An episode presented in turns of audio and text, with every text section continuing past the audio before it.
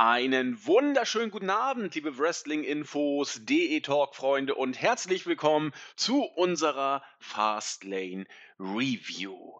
Ja, wie sollen wir es sagen? Ich glaube, das Ganze kann man unter ein Motto stellen: Zeit ist Geld.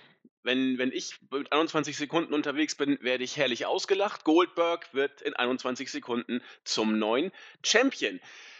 Ich bin heute nach Hause gefahren, von der Arbeit einen Tick früher weg, war dann noch beim Sport und habe mich wie ein Schneekönig gefreut, dass ich dann so gegen 15 Uhr sagen konnte, so, jetzt schön Fastlane. Ich habe mich richtig auf dem WWE Pay-Per-View gefreut und wollte mir die Laune durch nichts verderben lassen und ich habe sie mir auch nicht verderben lassen. Ich bin immer noch guter Dinge, extrem gut gelaunt. Nachdem ich jetzt die Kommentare auf der Startseite und im Board gelesen habe, bin ich auch leicht erheitert.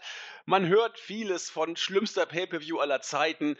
Was fällt den Leuten ein, sowas Katastrophales zu bucken, 21 Sekunden. Sie ziehen es tatsächlich durch. Kevin Owens beerdigt und was man mit den Mädels gemacht hat, unter aller Sau. Und warum hat man Strowman überhaupt so hoch gepusht, nur um ihn dann Reigns zum Fraß vorzuwerfen? Und so weiter und so fort. Worst Pay-per-View of all times. Man hört es häufig nach jedem Pay-per-View. Diesmal hört man es in der Tat etwas öfter. Das alles werden wir besprechen und das mache ich heute mit einem Kollegen, den ich schon, ja, ich muss fast sagen, Monate nicht mehr im Podcast dabei habe. Der Mann mit der beruhigenden Stimme. Unser Jan Pfeffi. Schönen guten Abend. Hast du live geguckt? Äh, wollte ich tatsächlich, war aber am Wochenende ähm, bei der NEW und hatte wenig Schlaf und viel äh, Getränke und dadurch musste ich gestern Nacht dann schlafen. Ach ja, ich habe gehört und ich habe auch ein lustiges Foto gesehen, wo du es nicht ins Bett geschafft hast, sondern kopfüber war irgendwie am Tisch lehnst, meine ich. Äh, oder es war das eine, Mon eine Montage? Nee, das ist äh, tatsächlich so passiert. Also die Szenerie sah so aus, als hinter mir ein paar Flaschen standen und äh, der Hugo von Fritz Jenkins, den er noch getrunken hat und ich lag davor mit dem Kopf auf dem Tisch und ja, war äh, vielleicht nicht meine erfolgreichste Nacht. Ja, oder eine der erfolgreichsten. Man weiß nicht so genau, wie man das dann definiert. Auf jeden Fall äh, wurde einiges geboten. Ja, wie man das halt auslegen will. genau, wie man es auslegen will. Doch genug von äh, Auslegungsproblemen, gehen wir lieber zu Fastlane. Wie gesagt, ich habe es eben schon anklingen lassen sehr umstrittener Pay-per-View, wobei umstritten ist das falsche Wort. Eher wird hier fast einhellig von einem Verriss gesprochen. Ich habe eben mal bei uns im Forum geguckt, unsere Abstimmung. Über die Hälfte aller abgegebenen Stimmen haben diesen Pay-per-View die schlechteste Note gegeben, die möglich war, mit einem von zehn Punkten. War es so schlecht, Jan? Wie hast du es gesehen? Ähm, ich habe mich tatsächlich dazu hinreißen lassen, auch 'n Punkt äh, nur einen Punkt zu geben. Ich würde das eventuell im Nachhinein ein bisschen zurücknehmen, weil es gab schon Sachen, die dabei waren, die wirklich ganz gut waren. Das Wrestling war jetzt auch jetzt es war nicht schlecht, aber ich fand die Entscheidung, die man getroffen hat, nicht nur im Main Event, sondern auch sonst oftmals, ja, ein bisschen zweifelhaft. Also, ein Punkt ist schon ganz schön heftig, aber ich würde die Show jetzt auch nicht gut bewerten. Mir hat's wirklich eigentlich nichts gegeben und ich bin sogar froh, dass ich heute Nacht nicht wach geblieben bin. Ja, Schlaf ist ja auch wichtig, also gerade nach so einem Wochenende. Also ich fand die Show auch, äh, ja, man muss es sagen, sie war schwach. Sie war wirklich schwach.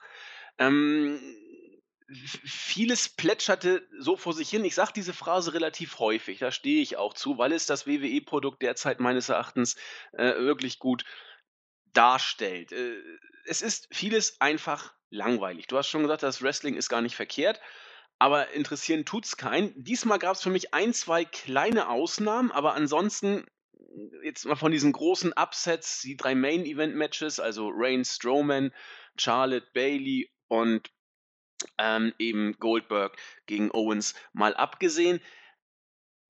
Wir gehen in den einzelnen Matches gleich nochmal drauf ein, detaillierter. Aber so richtig gekickt hat mich da eigentlich nichts, bis auf eine wirklich ja, kleine, große Ausnahme möchte ich es mal nennen, die Cruiserweights, aber dazu würde ich sagen, kommen wir dann, wenn das Match an der Reihe ist.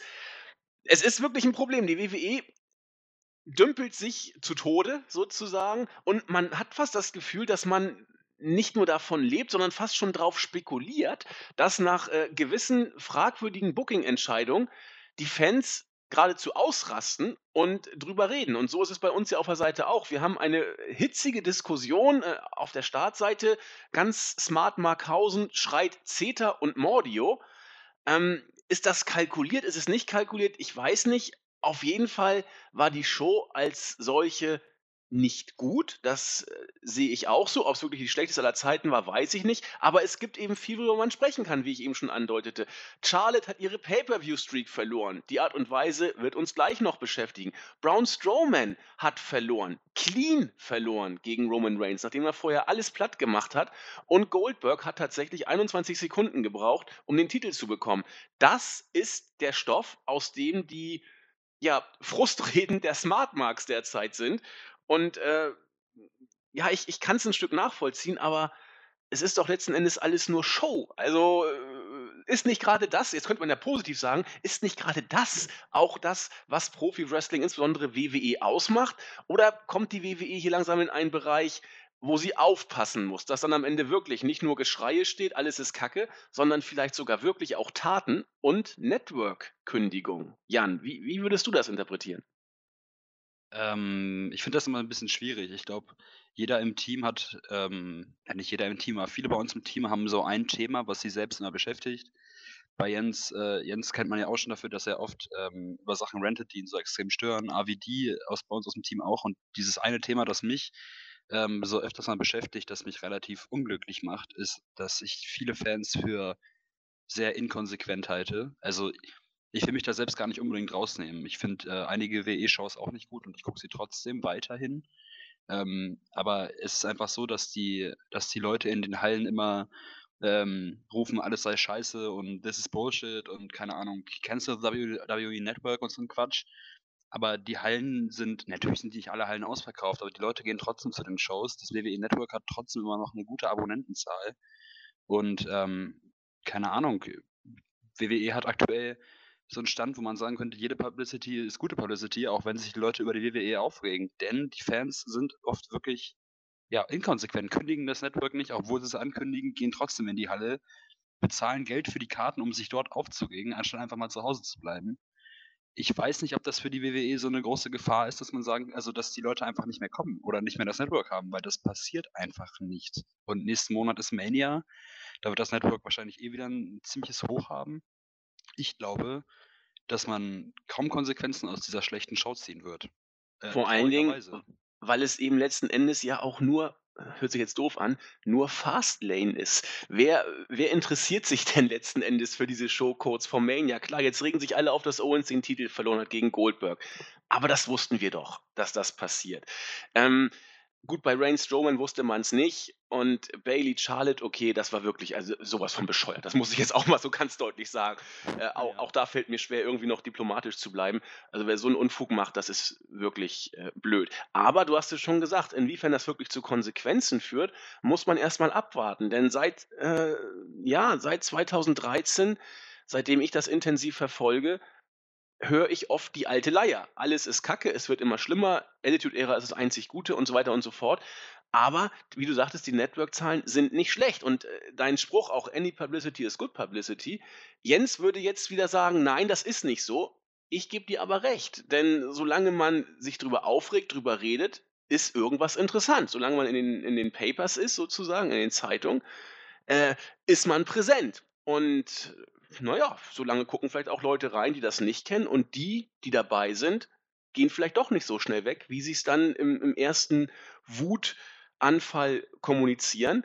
Und dann wird es mir bei YouTube irgendwelche lustigen Videos bestimmt wieder geben, wie irgendjemand dann seinen Fernseher aus dem Fenster wirft oder äh, ein Jack ja. Gallagher Headputt in den Monitor macht, äh, nachdem dann Goldberg nach 21 Sekunden gewinnt. Alles ganz nett. Ähm, aber man muss mal gucken, ob es wirklich einen großen Rückgang bei den Network-Abonnentenzahlen geben wird. Ich befürchte, genau wie du, oder was heißt befürchte, ich glaube nicht.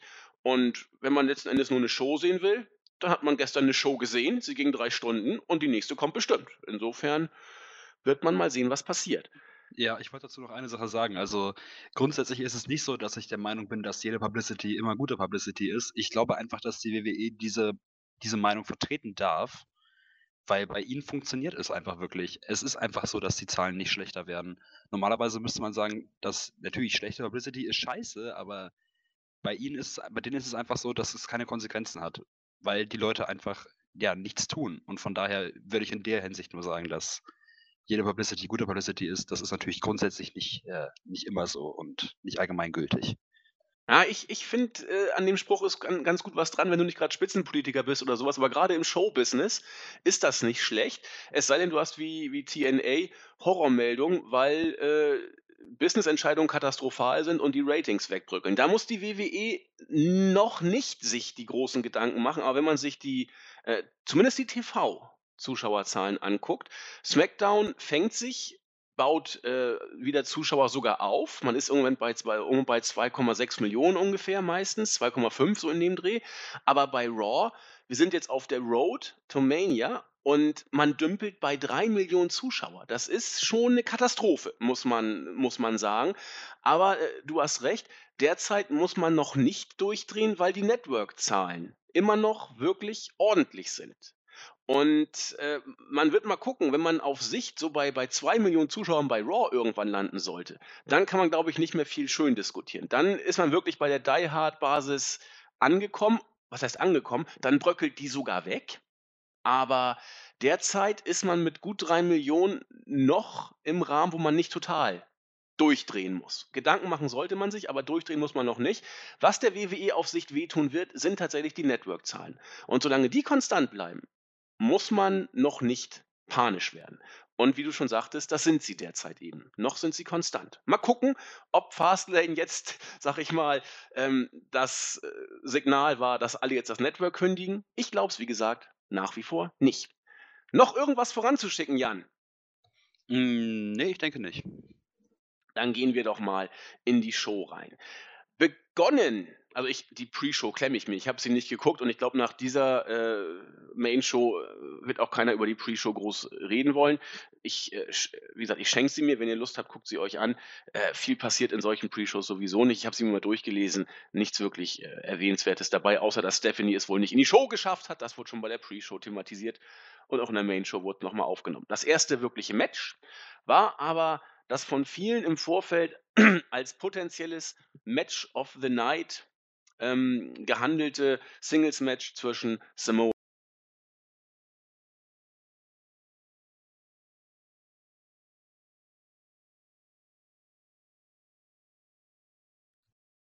Andi? Bitte? Oh, ähm, ich, du hast einfach irgendwann aufgehört zu reden. Ich glaube, du hast vielleicht deinen Talk losgelassen oder so. Ich habe meinen Push-to-Talk losgelassen. Wo war ich denn weg, ich Dovi?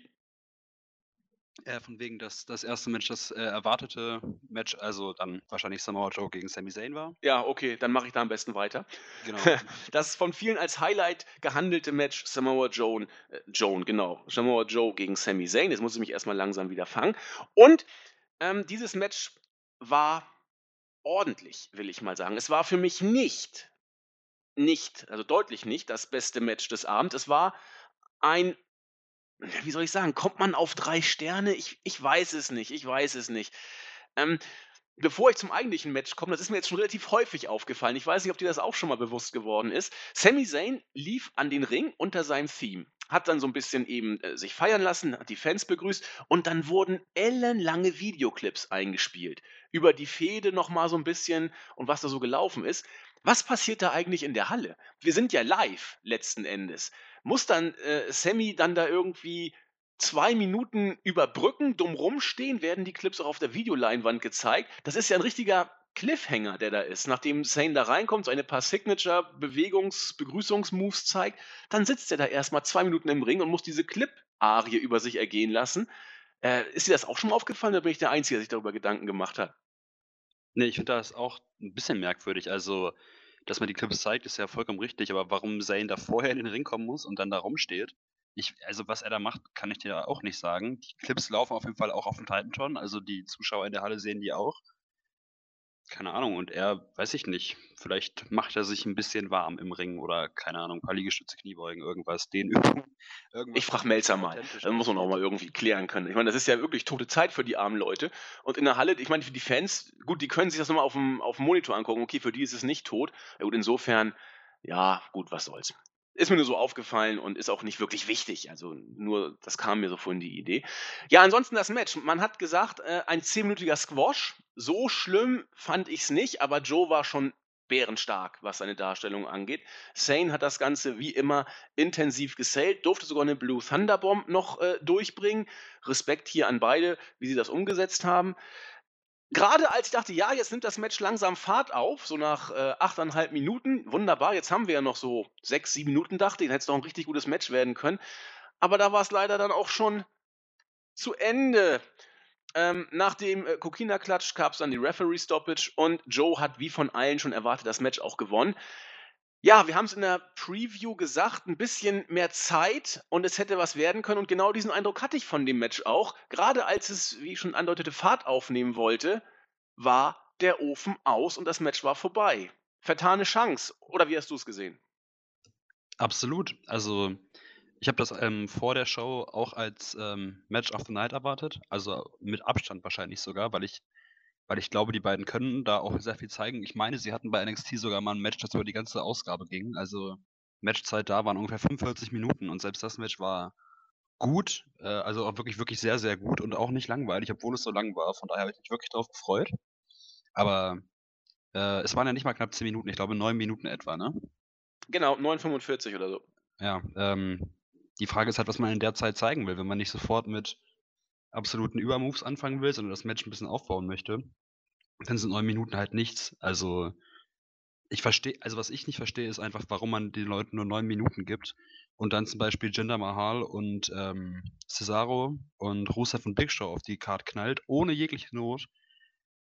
Und dann in dem Moment hier bei dem Match absolut die Zeit fehlt. Also da hätte man noch eins der beiden Matches aber weglassen können. Oder beide meinetwegen. Und hätte hier dann 15, 16, 17 Minuten angesetzt, weil dann wäre es wahrscheinlich wirklich deutlich besser geworden, hast du ja auch schon gesagt. Mit mehr Zeit hätte das viel besser werden können und auch viel mehr Fahrt aufnehmen können. Vor allen Dingen, weil, weil die von dir gerade genannten Matches ja nur wirklich kein Mensch gebraucht hat. Und die haben ja nur auch noch richtig Zeit bekommen. Also ich habe wirklich die Sekunden gezählt und dachte, Mann, wann ist denn dieser Mist vorbei? Alleine schon, ah gut, aber da reden wir gleich drauf, äh, drüber, wenn wir dann bei den Matches sind. Aber wie gesagt, man hat gesehen, dass beide richtig, richtig gute Worker sind. Und dass sie das Match, wie du sagtest, auch schön langsam aufgebaut haben. Und gerade jetzt, wo es in die Phase ging, die gute Matches auszeichnen, die ersten zehn Minuten sind eben bei solchen Matches Aufbauphase. Und dann starten die durch. Und dann war es leider aber auch schon vorbei, wo genau das hätte kommen können. Ähm, ich glaube schlicht, sie sollten nicht mehr zeigen. Das war ganz bewusst so gemacht, ähm, dass man zu Anfang Joe einfach mal als das samoanische Monster darstellt, als den Destroyer Zane darf tapfer gegenhalten, aber hat am Ende dann überhaupt keine Chance.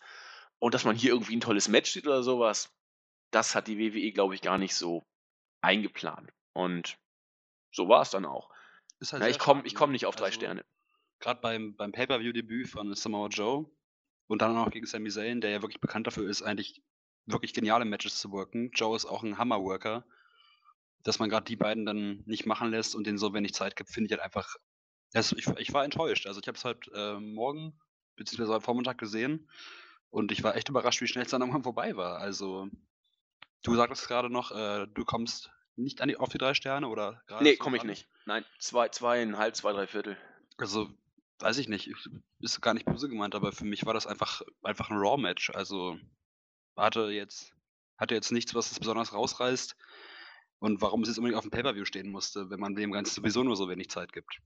Genau, sehe ich genauso. Also man hat viel Räuiges gehabt in, in dieser Show, äh, unter anderem der Opener und äh, es ging auch rawig weiter mit dem zweiten Match, aber zuerst, ja, gehen wir kurz der Chronologie halber drauf ein. Charlotte war beim Interview, äh, Charlotte, ich bin völlig vertüdelt. Ähm, Bailey war beim Interview bei äh, Charlie Caruso. Ich glaube, alle Jungs drehen durch, wenn sie dieses Mädel sehen. Pfeffi, erzähl du mal was darüber. Äh, wen meinst du jetzt? Meinst du Charlie Caruso oder Becky? Ja. Ähm, ich meine, die ist ja sehr, sehr hübsch, aber. Ja, die ist schon, schon sehr schön. Also.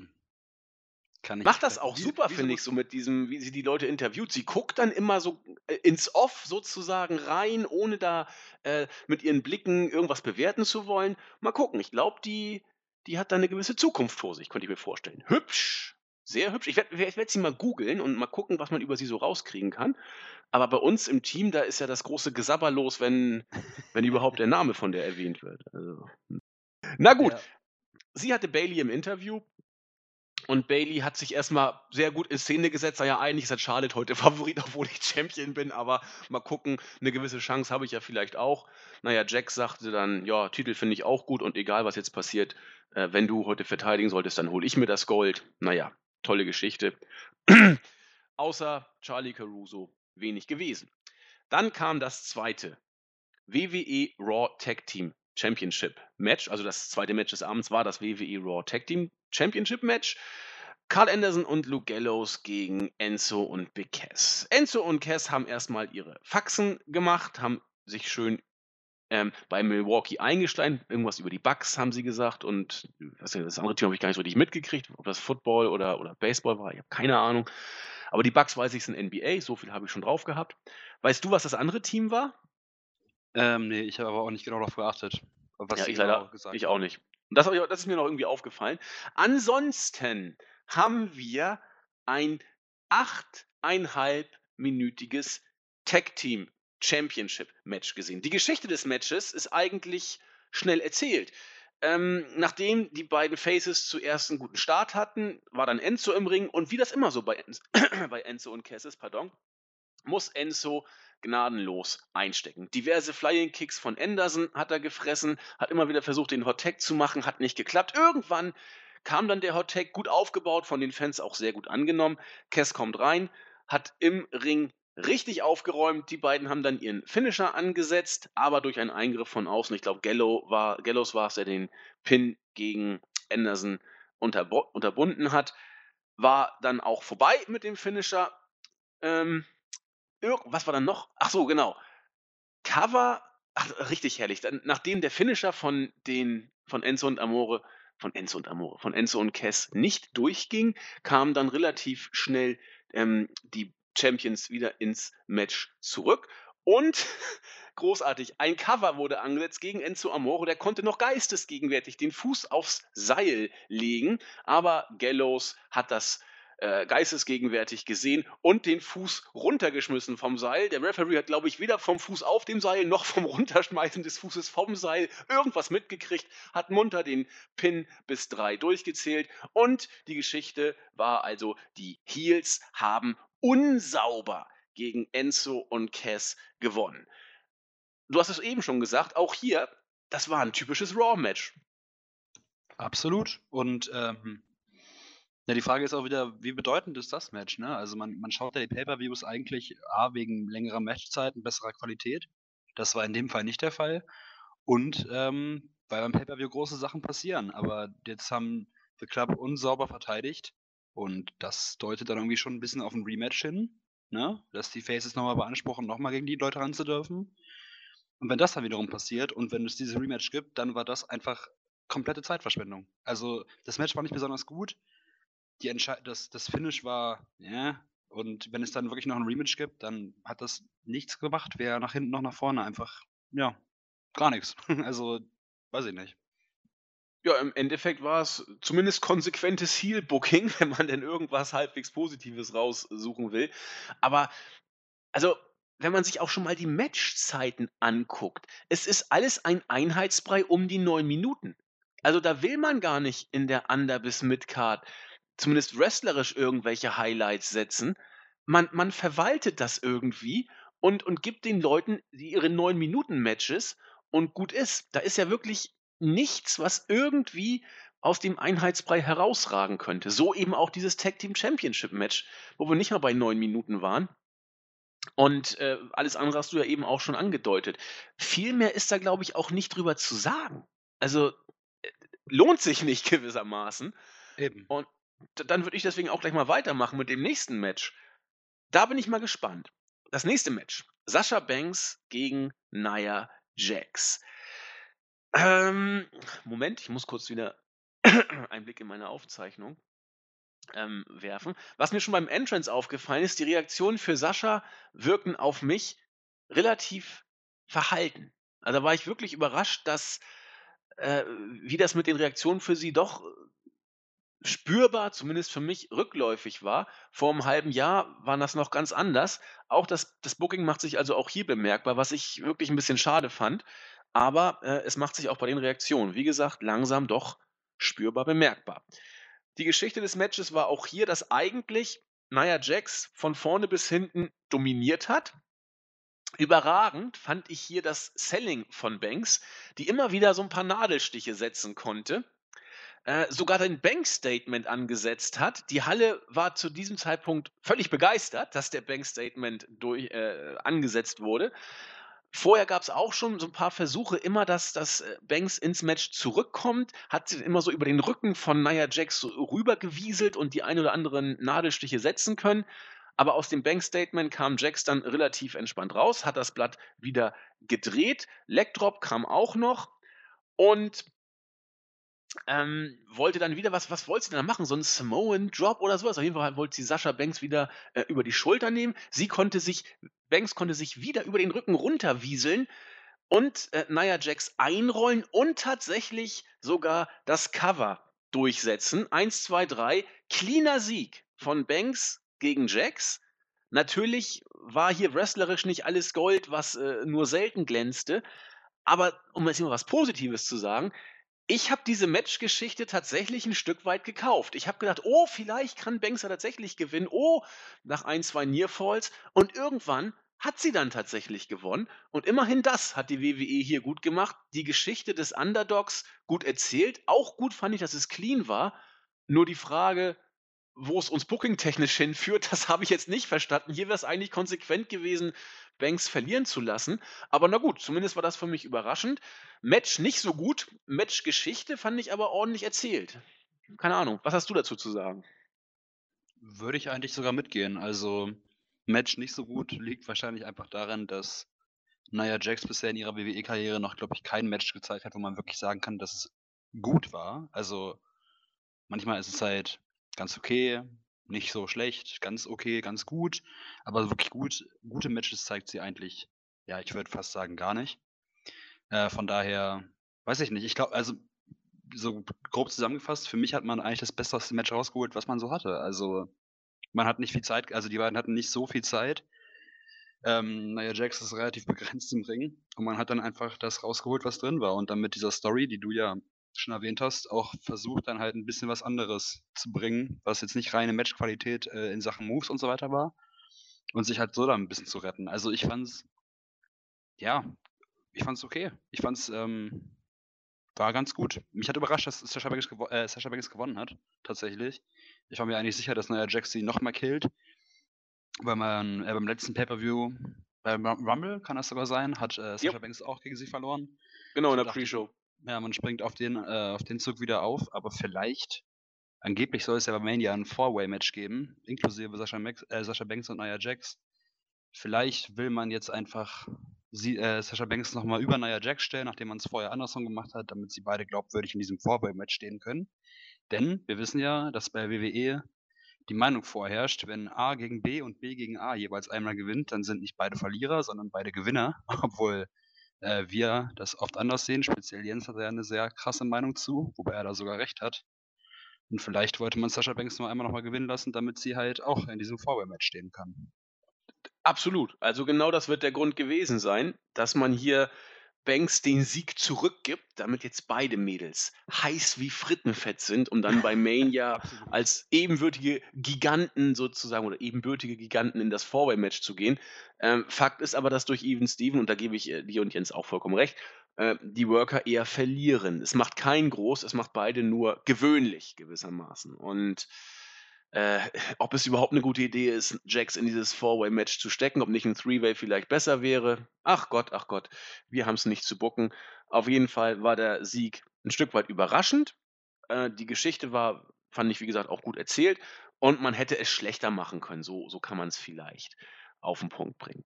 Ähm, noch, ein, noch ein Satz zu diesem Match. Ähm, ich habe vorhin schon beim Observer in ein paar Radioshows reingehört. Ähm, Brian Alvarez hatte das gesagt, dass, ähm, da würde ich ihm sogar recht geben. Bei diesem Four-Way-Match bei Mania ist es ja so, dass die Leute, die da drinstehen oder drinstehen werden, vermutlich, alle irgendwie ein Alleinstellungsmerkmal haben. Also mit Charlotte, ähm, mit, der mit den vielen Titelregentschaften, Sasha Banks, die immer eine anständige Contenderin war, Bailey, die den Titel hält und alle drei sind ja auch sehr respektierte äh, Worker. Und Nia Jax äh, hat ja nichts davon, so bei der breiten Masse. Also ich glaube, sie hat jetzt nicht besonders viele Fans dafür, dass sie dass sie jetzt besonders gute Matches hat. Was sie als Alleinstellungsmerkmal hatte, ist, dass sie eigentlich unbesiegbar ist. Von daher weiß ich nicht, warum man bei Fastlane jetzt unbedingt sie hat verlieren lassen. Also das würde ich vielleicht noch eventuell kritisieren. Denn ähm, ja, wie gesagt, das Alleinstellungsmerkmal von ihr ist, dass sie halt 'n Monster ist und das sie bei so 'ner Show vollkommen unsinnig verlieren zu lassen, hätte man meiner Meinung nach nicht unbedingt machen müssen. Ne, hätte man auch nicht. Andererseits, und da gebe ich Alvarez insofern auch nicht ganz recht, dieses Alleinstellungsmerkmal der unbesiegbaren Riesen hat sie genau genommen schon bei der Survivor Series eingebüßt, wo sie auch durch einen Pin clean, äh, eliminiert wurde. Gut, es war 'n Survivor Series Match, okay, aber Nia Jax darf man da nicht pinnen, äh, lassen. Die muss man, äh, auszählen oder was auch immer muss man sie ausscheiden lassen, aber nicht so. Äh, und insofern war da schon der der, äh, Mythos 'n bisschen angeknackst und jetzt hat sie eben noch mal wieder clean verloren.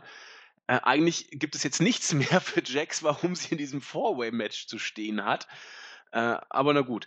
Du hast gesagt, bei der breiten Masse ist sie nicht, also, akzeptiert. Für eine Dame hat sie relativ viel breite Masse, also relativ kompakt. Vielleicht ist das der Grund, warum man sie jetzt dann noch drin hat. Aber den Mythos der der der Riesen, den den hat sie nicht mehr und oder der unbesiegbaren Riesen hat sie hat sie nicht mehr. Und von daher also, auch von den wrestlerischen Fähigkeiten, sie sie ist schlicht nicht so weit bei Mania in der Main-Card zu stehen. So, und Absolut nicht. ich weiß nicht. Na gut, es es es es wird wohl tatsächlich noch so sein. Es ist natürlich immer noch möglich, dass Vince kurzentschlossen sie rausbookt. Will ich jetzt nicht ausschließen, aber Stand jetzt ist es 'n Four-Way-Match. Ich halte es nicht für unwahrscheinlich und nicht für ganz unmöglich, dass Vince 'n Three-Way draus bastelt. Wenn Jax jetzt noch einmal bei Raw verliert, gibt's gar keinen Grund mehr, sie in so ein Match zu packen. Lassen wir uns überraschen. Noch weitere Anmerkungen? Hm, nö, damit wäre ich mit dem Match durch. Gut, dann kommen wir jetzt zu einem ja, ich das muss man einfach, äh, Tiefpunkt nennen des Pay-per-Views. Äh, Rusev und Jinder Mahal. Ich weiß hat Jinder Mahal irgendwie, äh, be besonders viele Vitamine zu sich genommen? Der sieht ja aus wie 'n Tier mittlerweile. Also Ja, das sieht nicht ganz so also, man ich will jetzt nicht jedem immer irgendwelche Unnatürlichkeiten unterstellen, die dazu geführt haben, dass man zu dieser Körperform gekommen ist, aber das sieht schon ganz schön brutal aus. Also, Hammer sieht der Kerl aus. Also, da ist ja da ist ja jeder Muskel definiert, Masse und und, äh, äh, Drahtigkeit und so. Gut, der Mann hat ordentlich die die sagen wir mal, die Gewichte gestemmt, ohne das jetzt dann weiter irgendwie bewerten zu wollen.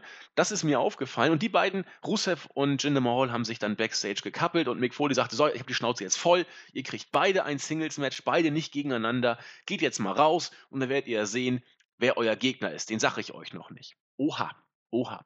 Jinder kam als Erstes raus zu 0 Reaktion.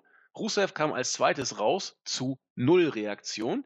Die beiden haben dann im Ring sich erst 'n bisschen gekappelt und dann haben sie sich gebrawlt und aufeinander eingeprügelt. Erst mal großartig, damit ihr mal wisst, wo Rusev mittlerweile steht. Jinder Mahal hat diesen Brawl souverän für sich entschieden, sodass er als Erster in den Ring kam und auf seinen Gegner, äh, gewartet hat und es war Cesaro. Gute Güte, dass dieses Match überhaupt stattfand, ist eine Strafe sozusagen für den armen Schweizer.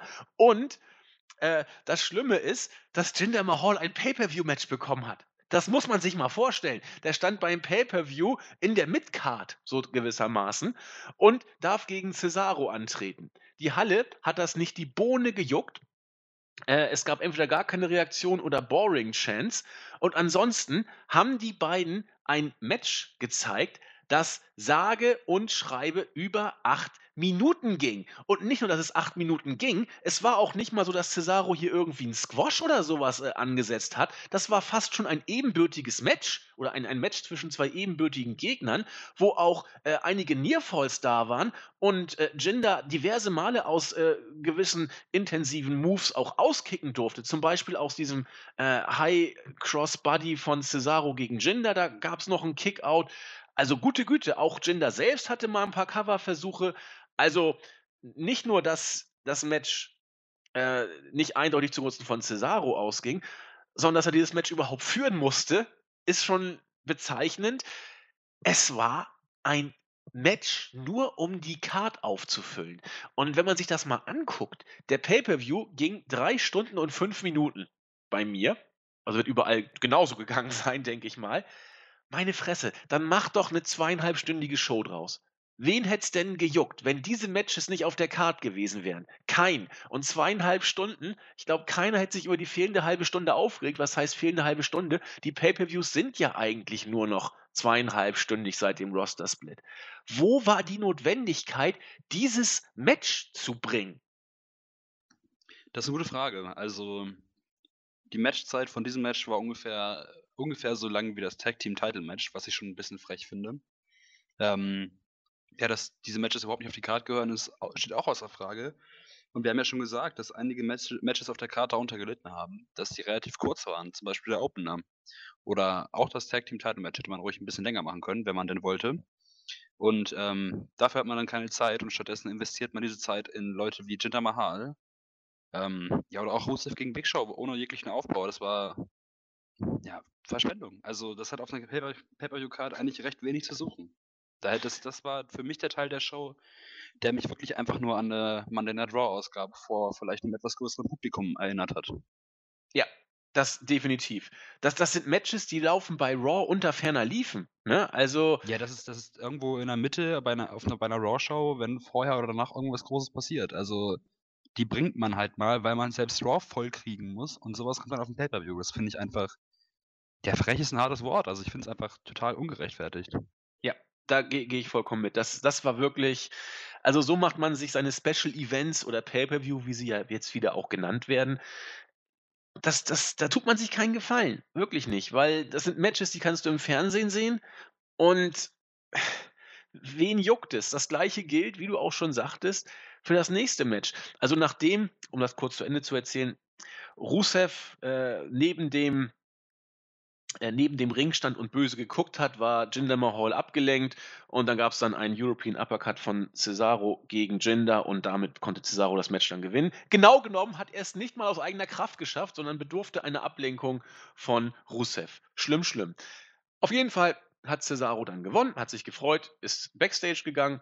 Im Ring hat Rusev dann erstmal Jinder nochmal ordentlich abgefertigt, um dann sein Gegner in Empfang zu nehmen. Es war The Big Show, der nach Ewigkeiten mal wieder bei einem Pay-per-View auftrat. Und da musste ich schon wieder lachen, mit USA, USA, USA Chance begleitet wurde, weil er ja gegen den bösen Bulgaren mit fescher Kurzhaarfrisur antreten durfte. Big Show hat, glaube ich, ordentlich abgespeckt. Der ist ja wirklich verhältnismäßig gut in Schuss. Aber so richtig gut zu Fuß ist der Junge nicht mehr. Also er hat da so ein paar sein, diese Signatures da abgespult, dann geht er, geht er hm, Whip-In in die Seile, läuft los und macht dann seinen, seinen Kusselkopf Rolle vorwärts, purzelt, wenn dann äh, Rusev oder wer immer der Gegner auch sein mag, dagegen sein Knie tritt. Da kann man schon die Uhr nachstellen, dass dieser Move auch kommt.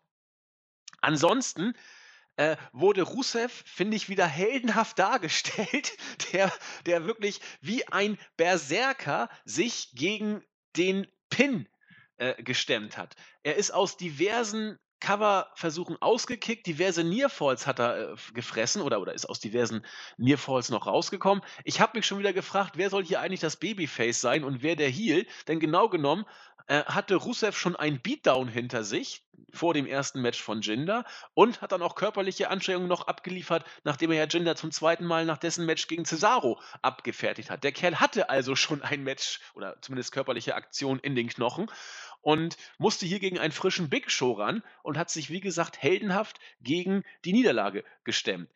Äh, am Ende gab es dann auch den Accolade, zumindest einen Versuch, aber äh, Big Show konnte sich da rauswieseln. Sage und schreibe, drei Chokeslams musste Rusev fressen, bevor es dann gegen einen völlig äh, abgeplätteten, in der Ringecke liegenden Rusev dann noch den KO-Punch gab und Big Show dieses Match für sich entscheiden konnte. Die Frage ist, wofür? Hast du eine Idee? Nö. Für Scheck also, wohl nicht mehr. Nee, äh, das scheint ja relativ gut vom Tisch zu sein. Ich verstehe es auch nicht. Also, ich weiß nicht, was man mit Big Show sonst vorhaben kann. Also, dieses Mac äh, Match mit Shaquille O'Neal ist auch schon mal auch schon ja, gewagt, dass man das überhaupt bringen wollte. Aber wenn man, wenn man jetzt gegen irgendwer anders stellen will, wüsste ich nicht gegen wen. Und ähm, ja, ihn dann gegen Rusev zu stellen, war, wie wir schon eingangs gesagt haben, Blödsinn. Ihn gewinnen zu lassen, finde ich auch ganz schön hart. Und ähm, keine Ahnung, für mich hat das von vorne bis hinten keinen Sinn ergeben, was man da gemacht hat. Also weder, dass es da war, noch wie es geendet ist, noch dass Rusev ähm, als Heel einen Beatdown einsteckt und dann gegen den 2 Metern 15 großen Typen antreten muss. Für mich weiß ich nicht. Für mich ergibt das alles wenig Sinn. Mir leuchtet das nicht ein. Vor allen Dingen werden wir keinen von den hier Gesehenen bei Mania äh, in einem Singles-Match oder vielleicht überhaupt auf der Card sehen. Jinder Mahal wird es nicht mal in die, in die Memorial Battle Royale schaffen. Da bin ich mir äh, 99% sicher, wobei alles ist möglich. Äh, auch ein äh, aufgepumpter Jinder Mahal kann vielleicht äh, um die Battle Royale wenn er Battle Royale antreten. Aber ansonsten natürlich kriegt Big Show kein Singles-Match, wenn er nicht gegen Shaq O'Neal antritt. Ergo werden die alle in der Battle Royale rumlungern und, äh, dafür bei Fastlane so 'n Aufriss zu machen, hm, ich weiß es nicht. Es wäre aber auch gut möglich, dass das alles nirgendwo hinführen muss und man einfach, wie du schon gesagt hattest, die Matchcard für Fastlane vollkriegen musste. Wenn das so ist, na ja. Von der von der Variante bin ich im Übrigen wirklich überzeugt. Also, ich glaube, dass man sich da nichts bei gedacht hat. Ähm, ich weiß nicht, für mich wirkt die Show im Allgemeinen so, als hätte sich die WWE wirklich wenig Mühe gegeben. Also, da die hatten, glaube ich, nicht die Intention, da 'ne Hammer-Show rauszuknallen. Das war einfach alles entweder belanglos oder ja, unspektakulär. Ja, das das Booking war eben, glaube ich, tatsächlich auf die 3 Main-Matches ausgerichtet und der Rest, den musste man irgendwie voll machen, so. Und das ist eben so bei WWE seit 'n paar Monaten oder Jahren. Das Eben. take it or leave it, sagt sich Vince und ja genug nehmen es ja mit. Ich meine, ich gucke es ja auch und muss man eben dann durch. Okay. Also das war wirklich ein, ein absoluter Tiefpunkt der Langeweile. Backstage hat Owens dann nochmal äh, mit der schönen Charlie Caruso gesprochen und äh, hat nochmal deutlich gemacht, dass er sie ja eigentlich alle geschlagen hat, egal ob Cena, Reigns, wer auch immer, er hat sie alle besiegt und das ist, äh, wie gesagt, die Kevin Owens und er wird auch heute siegreich sein. Schauen wir mal, wie es dann weiterging. Das sechste Match des Abends. Für mich deutlich das Match of the Night, oder ja, was heißt deutlich, für mich das Match of the Night, sag ich mal so. Äh, Jens und ich waren uns im Vorfeld nicht so ganz einig. Jens sagt, äh, Gallagher, er, er, kann mit ihm überhaupt nichts anfangen. Äh, wie er ihn im Ring sieht, blieb ein bisschen offen. Ich bin ein großer Gallagher-Fan, habe ich auch in der Preview schon gesagt. Und habe mir von dem Match mit Neville doch einiges erwartet. Wenn sie ein bisschen Zeit kriegen, habe ich gesagt, wäre wohl was drin. Jetzt haben sie zwölf Minuten bekommen. Das ist schon es ist nicht viel, aber es ist immerhin das längste Match des bisherigen Abends gewesen mit zwölf Minuten und zehn Sekunden. Und wie Und auch für die gesagt Division ist es ganz schön viel. Also, die Cruiserweights kriegen normalerweise so 7, 8, 9 Minuten, ne? Ja, genau. Also, das ist man hat da schon denen tatsächlich etwas mehr gegeben, als man sonst äh, zu hoffen wagen darf. Und ich finde, sie haben wirklich was draus gemacht. Das Match ging von Anfang an flott und intensiv los. Wir haben sogar von Jack Gallagher so einen lustigen Topi gesehen, ähm, nach außen, was er sonst nicht so äh, häufig im Repertoire hat. Ein Superplex vom obersten Seil. Äh, wie ich finde, richtig klasse Selling von beiden, insbesondere von Gallagher. Der hat ja da äh, ein, ein ähm, äh, Suplex genommen, wo er ganz übel durch die Luft geflogen ist und krass auf dem auf dem äh, ja fast schon auf dem Genick gelandet ist oder auf auf dem Schulterbereich. Der Kerl hat richtig eingesteckt und ist dahin gegangen, wo es weh tut. Am Ende sah er auch entsprechend körperlich gezeichnet aus mit diversen, ja, Schürfwunden und, äh, ja, blauen Flecken, hätte ich beinahe gesagt. Ähm, 'n Phoenix Splash haben wir gesehen, da konnte Jack Gallagher sogar auskicken. Das war für mich so ein bisschen der Moment, wo ich dachte: „Oh ja, jetzt jetzt passiert hier einiges. Jetzt wird eine Geschichte im Ring erzählt.“ Und so ging es auch weiter. Dann kamen die intensiven Headbutts von Gallagher gegen äh, gegen Neville. Das großartige Selling von beiden, insbesondere von von Jack Gallagher, habe ich schon angesprochen. Und ich habe mich tierisch gefreut, dass es tatsächlich, äh, verhaltene „This is awesome“ Chants gab und die Crowd, so wirkte es zumindest für mich, mit zunehmender Matchdauer immer mehr, äh, eingestiegen ist in dieses Match und sich auch hat mitnehmen lassen. Und das Match war es meines Erachtens auch tatsächlich wert. Zu Anfang war die Halle sehr, sehr ruhig, hat dann so ein bisschen Szenenapplaus gegeben und irgendwann wirkte es so, dass sie das Match für mich gekauft haben. Ähm, gegen Ende wollte dann Gallagher nochmal einen weiteren Superplex ansetzen. Da konnte sich Neville aber befreien, hat den Red Arrow ins Ziel gebracht und den Three Count durchgezogen. cleanes Finish, klasse Match. An vier Punkte komme ich wohl nicht ganz, aber ich fand das Match richtig, richtig gut. Auf jeden Fall, war es auch. Also ich habe im Vorfeld nicht so viel davon erwartet. Ähm, wie ja schon angedeutet, dass das Match war für die, für die Cruiserweight Division relativ lang sogar schon und ich dachte tatsächlich, man würde den vielleicht sechs bis acht Minuten geben. Mit zwölf Minuten war es dann relativ, ja, wirklich für die Division wirklich relativ viel. Und die beiden haben auch wirklich viel gezeigt. Also Jack Gallagher ist äh, vom Gimmick her für mich äh, jetzt nicht der, ja, es ist nicht der Überhammer. Ich finde das Gimmick eigentlich ziemlich witzig, aber er ist normalerweise jetzt niemand, der, den ich besonders ernst nehme anhand seines Gimmicks, aber im Ring gefällt er mir sehr, sehr gut. Speziell, der, du hast es schon erwähnt, dieser eine German Suplex, wo er wirklich hammerhart aufgekommen ist. Neville hat, glaube ich, seinen Ruf bei den, bei den Fans eh weg, dass er wirklich einfach ein Hammer-Worker ist. Und man kann den beiden hier einfach nur ein Kompliment machen. Also ich fand es auch richtig stark. Match of the Night würde ich auch mitgehen. Und ja, ich war wirklich überrascht, dass, dass man das dann so, dass man so viel ausgepackt hat. Weil speziell im Opener war ja nicht viel los, war zeitlich nicht viel los und die Leute haben auch, also Joe und Zane haben auch nicht so viel gezeigt. Deshalb ist es für mich umso überraschender, dass die Cruiserweights hier relativ viel machen konnten. Und was die Stimmung in der Halle angeht, ist es ja so, dass die Cruiserweights oftmals ja wenig Reaktion ziehen. In dem Fall war es anders. Die haben wirklich, ja, als das Match dann ein paar Minuten alt war, ist das Publikum mit eingestiegen. Und ich finde, es ist einfach so, Publikumsreaktionen kommen daher, dass das Match entweder besonders gut ist oder dass die Story besonders gut ist. Und die Stories der Cruiserweight Division sind ja dann oftmals ja, etwas minimalistisch unterwegs. Also da wird ja nicht, wird sich ja nicht so viel Mühe gegeben. Aber es kann ja eigentlich auch schon so einfach sein, dass man den Leuten einfach ein bisschen mehr Zeit gibt und dass sie, dass man sie mehr zeigen lässt, dass die Fans allein dadurch schon einsteigen. Und das war in dem Fall meiner Meinung nach äh, definitiv so. Ja, wir können ja mal kurz bei, bei Jack Gallagher verweilen. Ich habe da auch versucht, mit Jens so ein bisschen ins Gespräch zu kommen.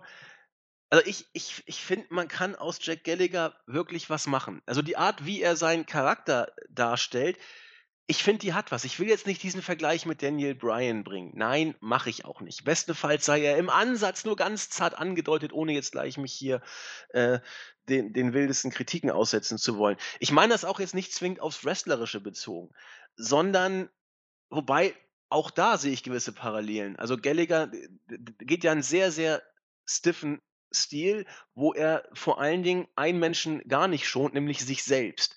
Brian war ähnlich wie Bret Hart auch dafür bekannt, dass er im Ring niemals einen anderen verletzen wollte und das auch konsequent durchgezogen hat, sondern eher ähm, die, die Risiken auf sich genommen hat. Das habe ich bei Gallagher auch den Eindruck. Dass, äh, gut, ich bin jetzt nicht der, der absolute feinste äh, Analytiker, aber äh, was, was Gallagher hier genommen hat und auch wie, wie, wie safe er für, für äh, Neville geworkt hat, insbesondere bei den Headbutts, finde ich, äh, sieht man das. Wenn die daneben gehen, kann das ja übelst äh, ausgehen.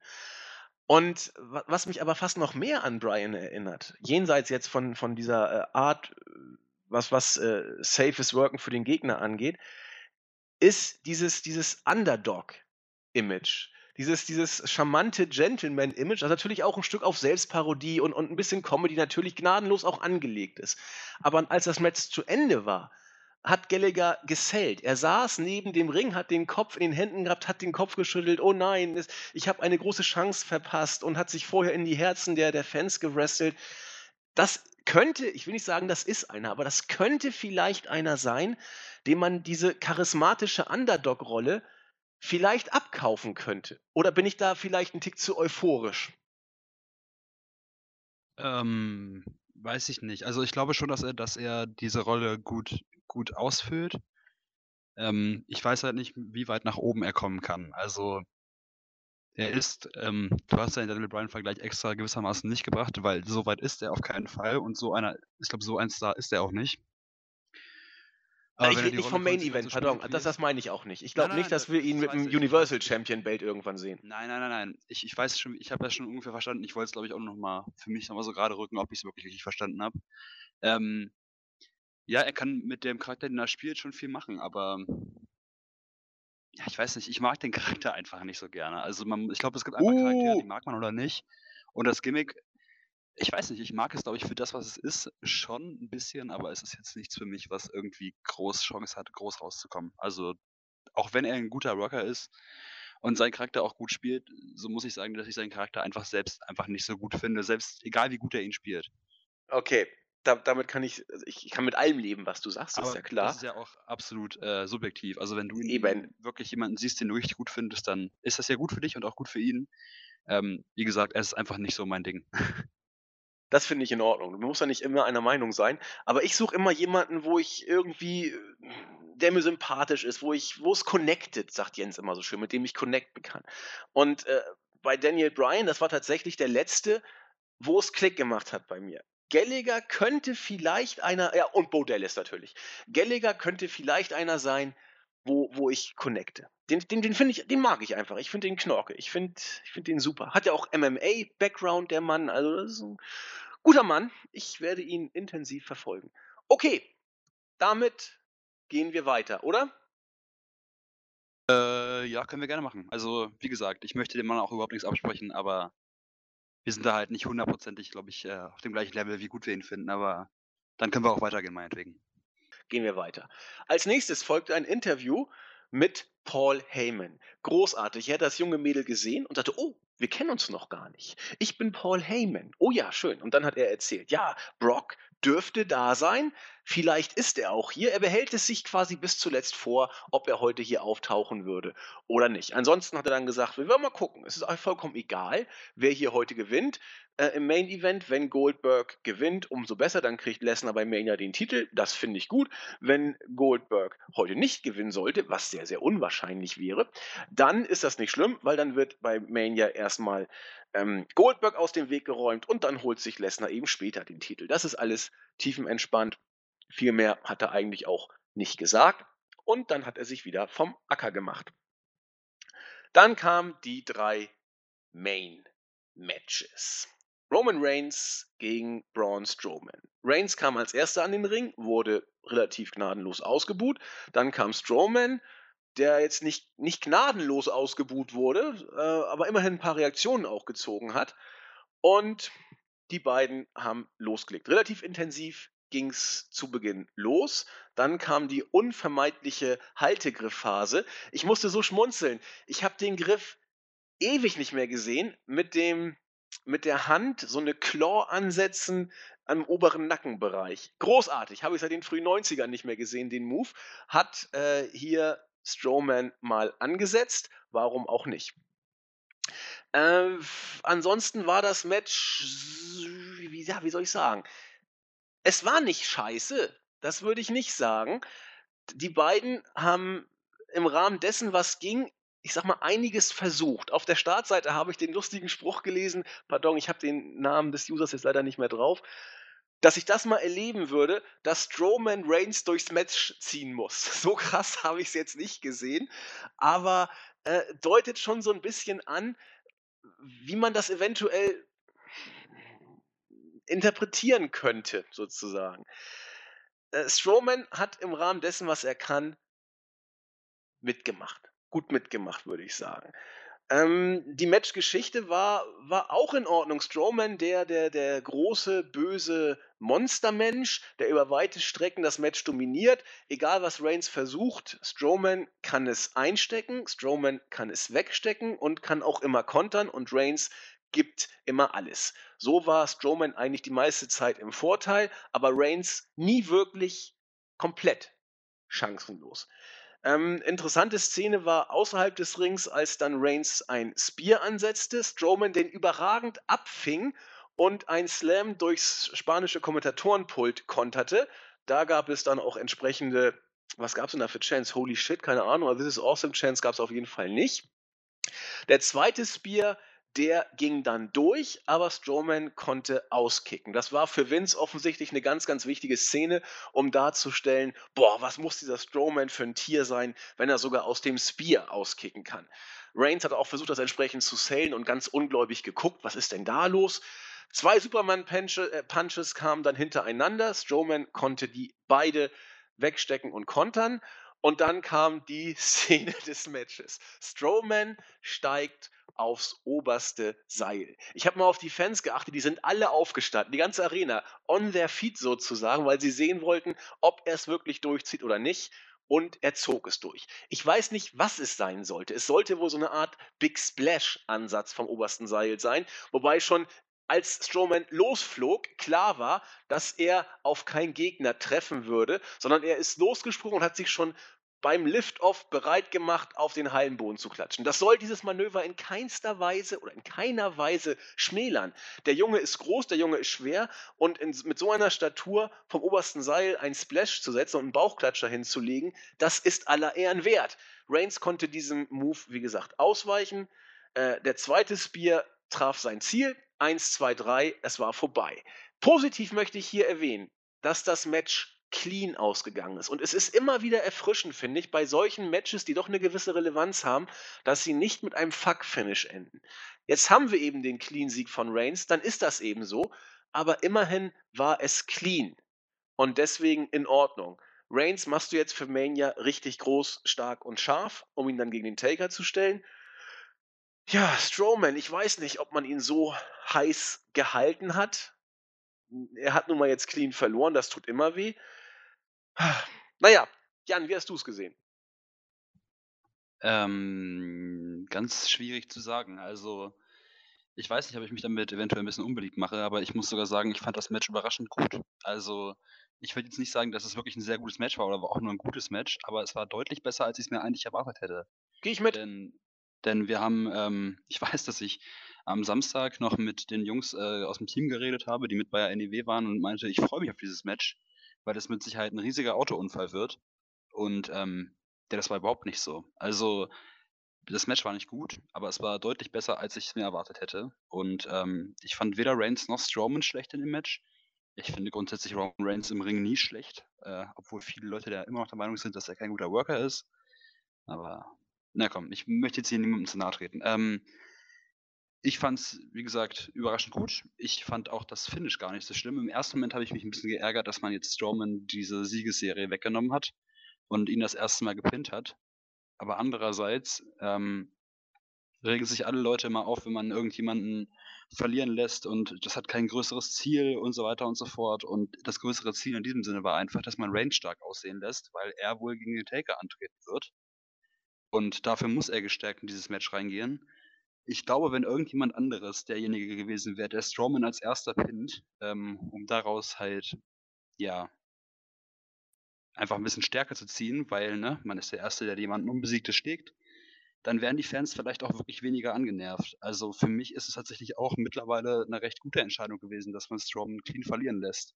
Ich glaube, dass das viele Leute anders sehen, aber wie gesagt, wenn es nicht Reigns gewesen wäre, der ihn als erster schlägt, dann wären die Leute vielleicht auch weniger angenervt. Ja. Und du hast schon gesagt, aber da, dann frage ich mal anders. Wer hätte es denn sein sollen? Naja, guck mal ganz ehrlich, ähm, ich glaube, das ist den Leuten relativ egal. Die Leute wollen einfach nur, dass irgendjemand daraus einen positiven Nutzen zieht. Das ist Seite A, Seite B ist aber weiterhin, dass man Roman Reigns im Publikum einfach nicht mag. Ähm, ich will nicht sagen, dass es Mode geworden ist, ihn scheiße zu finden, aber teilweise ist es einfach auch so. Ähm, es ist konsequent. Es ist vollkommen richtig, dass, dass Reigns, wenn er gegen den Taker ran muss, vorher einen großen Sieg erhält, weil sonst kauft das keiner, wenn man denn mal so ein bisschen im Kayfabe bleibt. Ähm, und wer soll es denn sein? Wer, wer soll ihn denn besiegen? Vielleicht hätten sich Leute gefreut, wenn beispielsweise Sami Zayn derjenige gewesen wäre, der Strowman besiegt. Aber mit Zayn hat man nichts vor. Warum sollte man das tun? Da passiert nichts. Reigns ist jemand, mit dem man viel vorhat, obwohl das vielleicht nicht die richtige Entscheidung ist, ihn als Babyface absolut an die Spitze zu stellen. Aber wenn man das vorhat, dann ist es vollkommen egal, ob die Fans es wollen oder nicht. Es ist nun mal konsequent und meiner Meinung nach sogar mittlerweile richtig. Ja, gehe geh ich absolut mit. Ähm, denn sonst ist die Frage, ich habe ja schon gestellt, wer sonst? Zane, ich lache mich tot. Cesaro, vergiss es. Äh, Goldberg, Gott bewahre. Ähm, das wäre völlig bescheuert gewesen und das wäre noch krasser als das, was jetzt heute passiert ist, gewissermaßen. Äh, Kevin Owens ist ein Heel, macht keinen Sinn. Jericho, Quatsch, geht eh bald in die Pause. Ähm, und dann ist da auch nicht mehr viel. Der Einzige, der da wirklich konsequent diesen äh, Pin bekommen kann, auf Langzeitsicht, ist nun mal der Chosen One. Es ist immer noch Roman Reigns. Die einzige Variante, die man vielleicht noch hätte machen können, wäre Brock Lesnar gewesen. Dass, dass Lesnar äh, auch noch Strowman sozusagen verfrühstückt. Nur Lesnar ist auch Teilzeit. Bitte? Da wären die Leute aber auch sauer gewesen. Genau, richtig. wieder Auch gesagt, da äh, hätte es Stress. Es wäre also nicht. keiner da gewesen, wo man gesagt hätte, ähm, das wäre eine Lösung, mit der alle zufrieden gewesen wären. Und deswegen sehe ich es genau wie du, ist Reigns irgendwo folgerichtig, dass er diesen Clean-Sieg bekommt. Gerade im Hinblick auf WrestleMania, wo er den Taker vor die Flinte kriegt. Und wenn man den Gerüchten glauben darf, wird Reigns den Taker auch besiegen. Dann ist Reigns in einer Position, in der zuletzt Brock Lesnar war, nach Mania äh, 31 war das, glaube ich. Nee, doch, nee, 30, als er 30, gegen, äh, ja. 30 gegen den Taker gewonnen hat. Ähm, gute Güte. Ist zumindest konsequentes Booking. Ob man es gut findet oder nicht, ist eine andere Geschichte. Das wollte ich Aber auch nochmal es so. dazu sagen. Ähm, ich, ich will jetzt nicht sagen, ich, ich bin nicht der Meinung, dass äh, Reigns an die Spitze, vor allen Dingen als Babyface, an die Spitze der WWE gehört. Und deshalb möchte ich auch nicht, dass meine Person vielleicht nachher mit bösen Nachrichten vollgeschrieben wird. Ähm, ich bin einfach der Meinung, wenn man sich dazu entscheidet, aus Reigns da was zu machen und wenn man sich entscheidet, ihn den Taker äh, zu besiegen, und das äh, ist jetzt völlig wertfrei. Also das, ob, ob man das macht oder nicht, das ist ja, ne, das ist eine andere Geschichte. Aber wenn man das macht, dann ist es vollkommen richtig, dass er Strowman besiegt, weil dann ist es konsequent. Jo. Sehe ich ganz genauso. Ich habe jetzt ganz vergessen, auf das New Day Ice Cream Segment hinzuweisen, möchte es aber auch keines Wortes würdigen, ehrlich gesagt. Deswegen, oder möchtest du dazu was sagen? Nein, ich freue mich auf Mania, wenn sie in jedem zweiten Segment sind und uns alle erfreuen. Ja, also ich, finde es ja, ist ja komisch. Als, als es hieß, oh, äh, wo waren wir überhaupt? Äh, Milwaukee, da hat die Halle ja auch richtig gejubelt und auch ich musste ein bisschen schmunzeln, weil, oh, jetzt kommt New Day. Aber dann, dann kam sie und dann wurde mir wieder bewusst, ne, die haben ja wirklich nichts Lustiges mehr auf dem Kasten. Das ist ja nur noch Ausverkauf auf, auf billigster Ebene.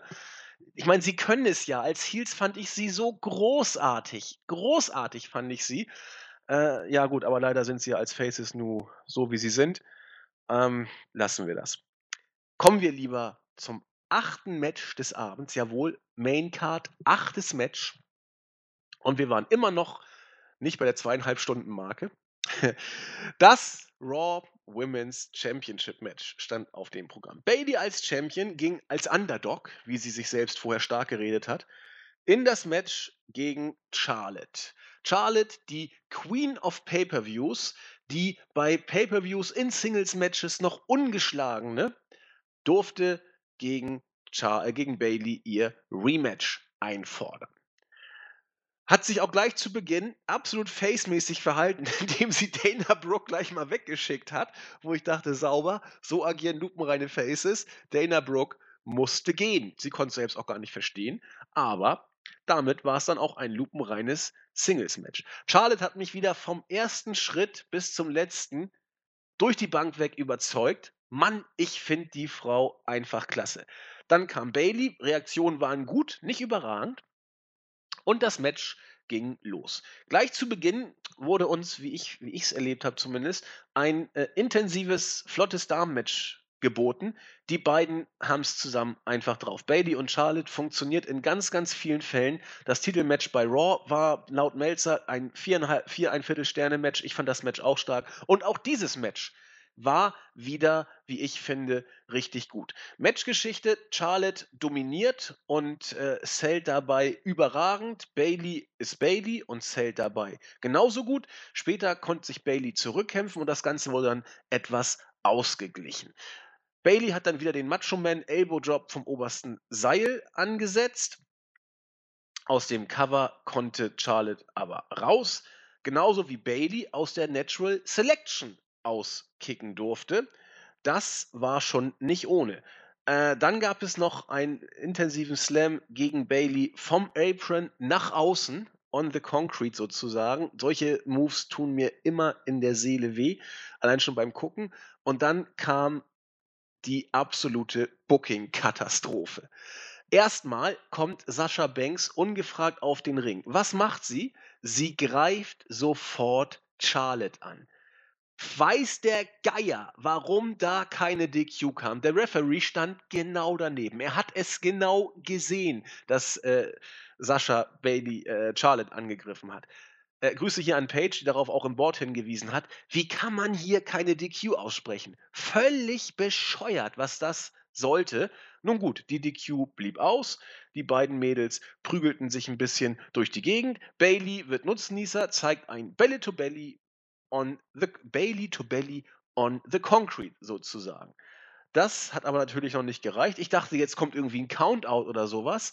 Pustekuchen. Die beiden gehen wieder in den Ring.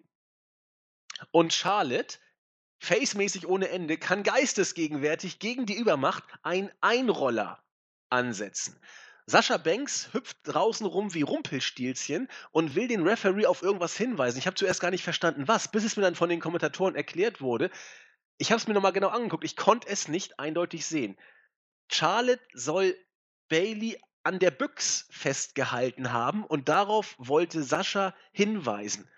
Völlig bescheuert. Also, ich weiß nicht, äh, dann hätte, äh, hätte dann Charlotte wohl noch ein bisschen äh, deutlicher festhalten müssen. Ich habe Einroller gesehen, wo weniger festgehalten wurde und die wurden als clean verkauft. Hier soll es eine Face-Aktion von Charlotte gewesen sein. Kein Mensch hat das zu dem Zeitpunkt noch geglaubt.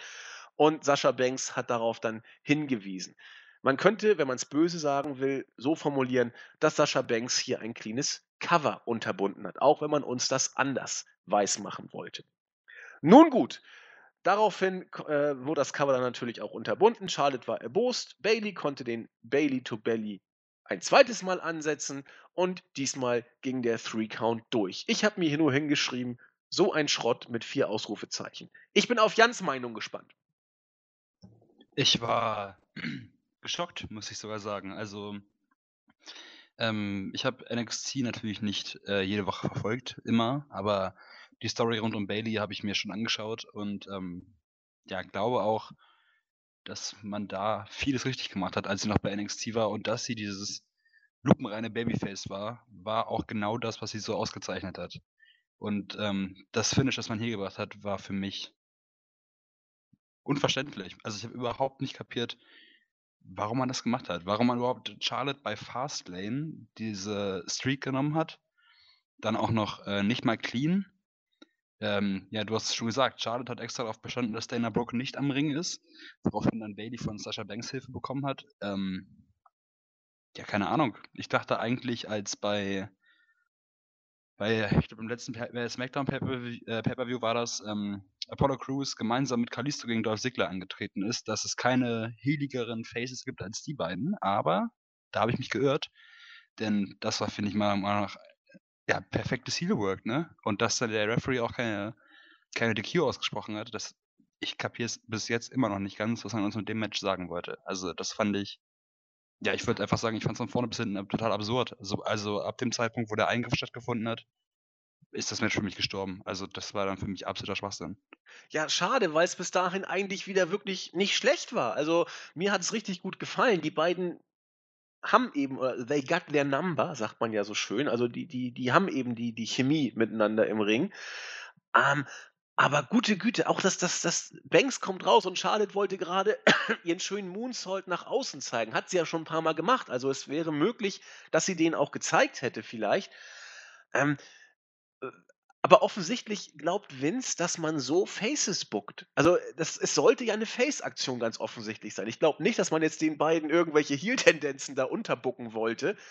Vince glaubt offensichtlich, dass Faces sich genau so verhalten. Meine Güte. Also Ja, aber das ist dann schon wirklich bedenklich, ne? Also, viele Leute sprechen ihm ja ab, dass er noch ganz klar im Kopf ist, wenn es um manche Entscheidungen geht. Und das finde ich auch oftmals sogar relativ nachvollziehbar. Aber wenn er das für eine Face-Aktion gehalten hat, dann muss man sich wirklich mal Gedanken machen, äh, wie dieser Mann auf äh, sein eigenes Produkt schaut. Weil das ist halt wirklich, es ist abgefahren, wie man sowas machen kann. Ja, ich, wie gesagt, hier fällt mir auch nichts mehr zu ein. Also, wer sich über dieses Finish aufregt, äh, ich versuche ja immer noch so mal beide Seiten zu beleuchten, aber hier beim besten Willen, wie will man das denn schön reden? Unmöglich. Also, das macht vorne und hinten überhaupt keinen Sinn. Wobei, früher hat man ja auch Hulk Hogan genauso gebuckt und das hat ja auch lange Zeit geklappt. Vielleicht hat Vince irgendwie so einen nostalgischen Flash gerade. Hulk Hogan war ja auch ein lupenreiner Heel in manchen Aktionen. Vielleicht hat er daran gedacht. Ich weiß es nicht. Ist ja auch wurscht. Also hier fällt uns nichts zum Schönreden ein. Das war Kamikaze-Booking sozusagen. Aber wenn wir Sachen schönreden wollen, können wir ja zum nächsten Match kommen. Ja, machen wir das doch mal. Mir fällt dazu was Positives ein. 21. Wenn du das mal 2 nimmst, bist du bei 42 und das ist die Antwort auf alle Fragen. Vielleicht wollte uns Vince das ja deutlich machen. Man weiß es nicht genau. Ansonsten ähm, ist das natürlich die Szene, die den Gesprächsstoff für die nächsten Tage liefern wird. Goldberg kam an den Ring als Nummer 1 Herausforderer. Wieder mal dauerte sein Einzug ungefähr dreimal so lange als das ganze Match, wenn nicht noch länger, ich weiß es nicht. Im Ring angekommen kam dann Kevin Owens und als dann beide im Ring waren, die äh, Glocke ertönte noch nicht, ging Owens stiften. War außerhalb des Rings, ging rein, ging wieder stiften. Und dann ging er ein drittes Mal, ein zweites Mal rein und ist dann wieder ein drittes Mal stiften gegangen. Das Ganze zog sich so ein paar Minuten hin, bis er irgendwann final in den Ring stieg und sagte, komm, ring the bell, äh, jetzt geht's los, jetzt geht's los. Die Bell wurde immer noch nicht geringt, als die Musik von Jericho kam. Riesenpop in der Halle. Jericho hat nur kurz den Titan schon betreten und Owens, dumm wie ein Schuljunge, hat zum einen das äh, Glocken, nee, das Klingen der Glocke nicht mitbekommen und war zum anderen nur auf Jericho fixiert. Ab dem Moment war vollkommen klar, wie dieses Match ausgehen würde. Und es ging genauso aus. Wir haben gelernt, Superhelden versprechen, erhalten immer das, was sie versprechen und lügen nie. Spear, Jackhammer, 1, 2, 3. Genau so war es auch. Spear gegen abgeleckten Kevin Owens, Jackhammer sofort hinten rein, 1, 2, 3. Neuer Titelträger ist Bill Goldberg. Was haben wir alles gelesen? Owens beerdigt, Katastrophe und so weiter und so fort. Wenn wir es positiv sehen wollen, die WWE hat hier konsequent gebuckt. Jan. Ähm, ja, ich wollte gerade auch schon ähm, dann so ein bisschen diesen, diesen Bezug zum Match äh, Roman Reigns gegen Kevin, äh, gegen Braun Strowman aufbringen. Ich habe mich darüber mit, äh, mit äh, Max, also Mantis, äh, am Wochenende auch unterhalten. Ähm, mal ganz ehrlich, es ist äh, wieder eine Sache, die kann man von zwei Seiten betrachten und ich würde es vielleicht in dem Sinne noch ja, extremer auseinanderstellen, als ich es bei dem Match von, von Strowman und Reigns gemacht habe. Aber eigentlich war das die absolut richtige Entscheidung. Also sagen wir, die folgerichtige Entscheidung. Ähm, dass man dieses Match überhaupt ansetzt, finde ich ja bedenklich. Dass Goldberg äh, Lesnar gesquasht hat bei der Survivor Series, finde ich bis heute absolut daneben. Ähm, viele Leute haben es dann relativiert und meinten, ja, vielleicht war es ja einfach nur ein Hammer-Moment und bla bla bla. Aber ja, dass man das in 21 Sekunden beendet, ich meine, was haben die Leute denn erwartet? Lesnar hat eine Minute 25 durchgehalten und ist vom Standing her meilenweit von Owens entfernt. Warum sollte denn Bill Goldberg gegen Owens länger dauern als zum Beispiel äh, Goldberg gegen Lesnar? Äh, in der Story ist es eigentlich total logisch, was da passiert ist, aber trotzdem, alle Logik beiseite, ist es meiner Meinung nach absolut, absolut furchtbar und total daneben, was da passiert ist. Also ich habe den Pay-Per-View ja nicht live geschaut und ich glaube, dass nach dem äh, Damen-Match noch so ein äh, Video-Package kam, was ich nicht unbedingt sehen wollte, weil ich ein bisschen in Zeitdruck war. Ich habe dann vorgespult und habe gesehen, wie lange das Event noch geht und wusste schon Bescheid. Und genau so ging es mir auch. Ab dem Zeitpunkt habe ich mich schon grün, habe ich mich schon, ja, keine Ahnung, geärgert bis zum geht nicht mehr. Weil es einfach, in meinen Augen ist es halt riesige Scheiße. Die, man, wenn man sich in die Situation bringt, in die man sich gebracht hat, ist es halt, wie gesagt, es ist folgerichtig, es ist konsequent, aber es ist halt trotzdem Riesenscheiße. So, für mich geht das überhaupt nicht in Ordnung. Und ich war wirklich, ich war wirklich richtig angepisst, muss ich sagen. Ich habe es erwartet, tatsächlich, und ich bin nicht überrascht gewesen. Und keine Ahnung, ich äh, würde gerne mal Millhouse von den Simpsons zitieren. Ich habe nichts erwartet und bin dennoch enttäuscht. Wo hat er das denn gesagt? Ich weiß es nicht mehr ganz genau. Ich bin mal bei einem Kumpel gewesen, als er das schaute und kam mitten in der Folge halt gerade zu ihm. Und äh, da stand Millhouse da, ich glaube sogar mit sogar zerbrochener Brille und sagte, ich habe nichts erwartet und bin dennoch enttäuscht. Und das fand ich so schön, weil das so gut zu seinem Charakter gepasst hat. Und äh, ja, man kann es ja auch auf die WWE anwenden, wie wir gerade lernen. Das hast du schön gesagt. Ja, ein sehr schönes Zitat. Also, ich habe nichts erwartet und wurde demnach auch nicht enttäuscht, denn ähm, ehrlich gesagt juckt es mich nicht so wirklich, sagen wir es mal so. Ich habe es auch bei uns im Wort schon geschrieben, in, in, in meinem Senf zum Paper. Auf der Startseite habe ich es auch, glaube ich, geschrieben. Jetzt natürlich, es tut Kevin Owens nicht gut, sagen wir es mal vorsichtig, dass er so verloren hat. Aber wenn man sich mal überlegt, schadet es ihm denn so radikal? Ich weiß es nicht. Owens war, äh, seit er in der WWE ist, ein ja, Upper-Kader, stellenweise Main-Eventer war er erst seitdem er den Gürtel hat. Vorher war er immer so Mid-Card, Uppercard so in dem Dreh. Dann ist er durch, durch Triple H dann zum Titelgewinn gekommen und hat ihn auf eine höchst äh, heelige, äh, Jericho-lastige Weise verteidigt. Wo immer hieß, oh, Owens äh, ist eine Witzfigur und so weiter und so fort. Owens war nie der Superstar im Main Event der WWE. Er hat seine Sache überragend gut gemacht, finde ich. Sein, sein Mic-Work ist großartig, seine In-Ring-Skills stehen außer Frage. Aber wir alle wissen, wie Vince tickt. Niemals wollte Vince Kevin Owens an der Spitze der Liga sehen. Das weiß man. Owens war ein Platzhalter für Reigns, den Vince nach wie vor nicht aufgegeben hat, was das Face der Company angeht. Deswegen war es für mich nur eine Frage der Zeit, bis Owens den Gürtel wieder verlieren wird. Und Owens wird jetzt dahin gehen, wo er vorher auch war. In die Uppercard und wird da mit seinem Micwork eine sehr gute Rolle spielen. Vielleicht kommt er sogar mal wieder durch gute Leistung und Reaktionen der Fans in den Main Event. Aber ich glaube schlicht nicht, dass diese Niederlage ihm so groß geschadet hat. Es war eine Ablenkung, was in Vince Welt alles rechtfertigt. Und äh, seine Qualitäten werden verhindern, dass er durchrutscht. Ich sehe nicht, dass er, äh, sag ich mal, auf einem Level rumdümpelt, wie zum Beispiel Cesaro, der, was das Wrestlerische angeht, auf, auf dem Level von Owens locker mitspielt, ähm, aber in Sachen Micwork eben mit Owens nicht so ganz mithalten kann. Das ist Cesaros Fluch sozusagen. Die Gefahr sehe ich bei Owens nicht. Deswegen glaube ich einfach nicht, dass Owens jetzt durch diese Niederlage seiner Karriere so gnadenlos viel, oder dass, dass diese Niederlage seiner Karriere gnadenlos viel Schaden zufügt. Dafür ist er schlicht zu gut. Er wäre eben so oder so nicht der Star der Liga geworden. Insofern sage ich dazu einfach nur, so what? Es ändert doch nichts. Oder hättest du Owens auf sich sonst höher gesehen, vielleicht? Ähm, naja, du hast grundsätzlich recht. Ähm, ich würde dir sogar, ich würde zustimmen. Das Ding ist einfach, ich finde, man, man signalisiert den Leuten einfach irgendwie, man, man sendet einfach falsche Signale und falsche Zeichen. Also Owens Titelregentschaft war bestimmt davon, dass er eigentlich nie clean gewonnen hat. Er hat den Titel nur mit Hilfe von Triple H gewonnen, ihn oft mit Jericho verteidigt und eigentlich nie seine eigenen, ja keine Ahnung, es war nie sein eigener äh, Run. Also er hatte immer irgendwelche mit, äh, irgendwelche äh, Leute, die ihm geholfen haben, irgendwelche Mitspieler. Und wenn man den Run dann aber auch genauso beendet, dass er mal alleine antritt, gut, Ablenkung hin oder her, aber in 21 Sekunden den Titel dann wieder verliert, dann rundet man dieses, äh, diesen Eindruck, den man den Leuten vermittelt, damit perfekt ab. Also sein Run war eh schon nicht davon, nicht davon ähm, gekrönt, dass er jetzt unbedingt ja, besonders erfolgreicher Einzelwrestler war, sondern im Prinzip immer nur in Teams gut war. Und man hat dieses Zeichen jetzt nochmal extrem unterstrichen, indem man ihn jetzt so hart hat verlieren lassen.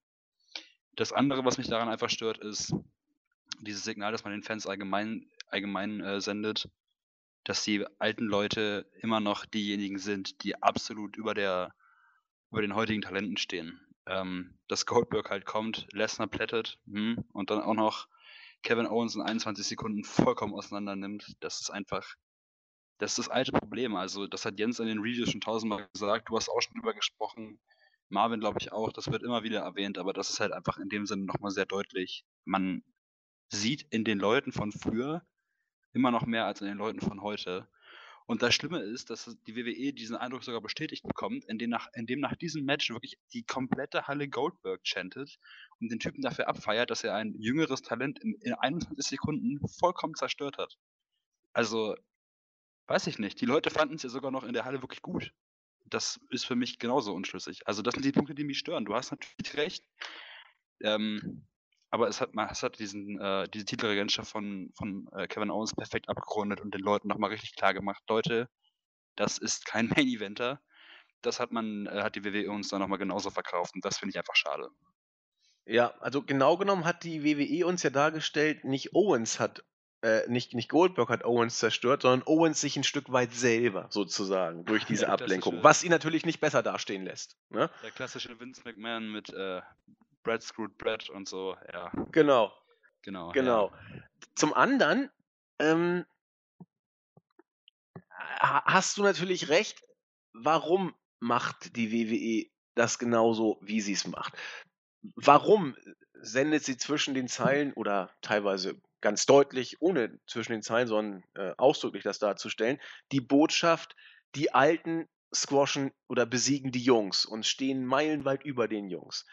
Aus einem einzigen Grund weil das, oh, ich darf es lange nicht mehr gehört, weil das Best for Business ist, sozusagen. Die Fans kaufen den Scheiß. Die Fans äh, bestellen deswegen Pay-per-Views und kaufen deswegen die Karten, äh, um in den Shows dabei zu sein, weil sie Lesnar sehen wollen, weil sie äh, Goldberg sehen wollen, weil sie den Undertaker sehen wollen. Das ist ein Riesenproblem auf Sicht, weil die Konsequenzen haben wir tausendmal schon angesprochen äh, du kriegst die Jungen so natürlich schwerlich over, wenn du immer die äh, Message rüberbringst, die Alten sind eh besser und es funktioniert auch noch, dass nur deswegen die Karten gekauft werden. Nur das Blöde ist, irgendwann sind die Leute dann so irgendwann 60 und können gar nichts mehr und können auch nicht mehr in den Ring gehen oder was auch immer. Und dann hast du natürlich ein Vakuum, weil nichts anderes da ist ist natürlich ein zweischneidiges Schwert. Natürlich würde Vince und wer auch immer äh, auf diese neuen Leute setzen, aber Vince sucht eben nach Leuten mit Massenappeal, Massencharisma, Superstar-Appeal. Reigns wird auf dieses Level seit mittlerweile Jahren auf Krampf gepusht. Mit Owens kannst du keine Late-Shows äh, besetzen, sag ich mal. Mit Rollins hat man es versucht, war auch nicht so der Knaller. Äh, Ambrose, naja, ich weiß nicht. Styles, hm, vielleicht. Macht ja seinen Weg bei, bei, bei SmackDown äh, überragend gut, auch noch sozusagen. Aber es ist eben schwer, weil die Fans ja eben äh, diese Signale nicht nur erkennen, sondern sie teilweise selber ja auch provozieren, indem sie Goldberg abfeiern, indem sie wegen dem Undertaker die, äh, die Tickets kaufen oder was auch immer. Und ich muss ja gestehen, ich bin da ja gar nicht mal so viel anders. Ich bin ja nur einer von den, von den Älteren hier unter, unter euch. Und natürlich möchte ich den Undertaker sehen. Ich möchte ihn sogar immer siegen sehen. Wobei mittlerweile möchte ich ihn vielleicht doch nicht mehr so oft im Ring sehen, weil das war nicht so stark, was ich die letzten Male von ihm gesehen habe. Aber natürlich hängt da der Nostalgieeffekt mit dran. Und das ist für die WWE ein Stück weit ein Teufelskreis. Weil die Alten ziehen und bei den Jungen hast du eben keinen, den du da irgendwie parolimäßig hinstellen kannst. Es, es ist sau schwer momentan. Und deswegen ist die Gefahr eben so, wie sie ist. Und du hast ja gesagt, die Fans haben Goldberg geschrien nach dem 21 Sekunden Squash. Was willst du machen? Aber wenn das so ist, ähm, Gott, ich fühle mich schon so ein bisschen im Jens-Modus, wenn es vielleicht sogar Richtung Publikumsbeleidigung geht.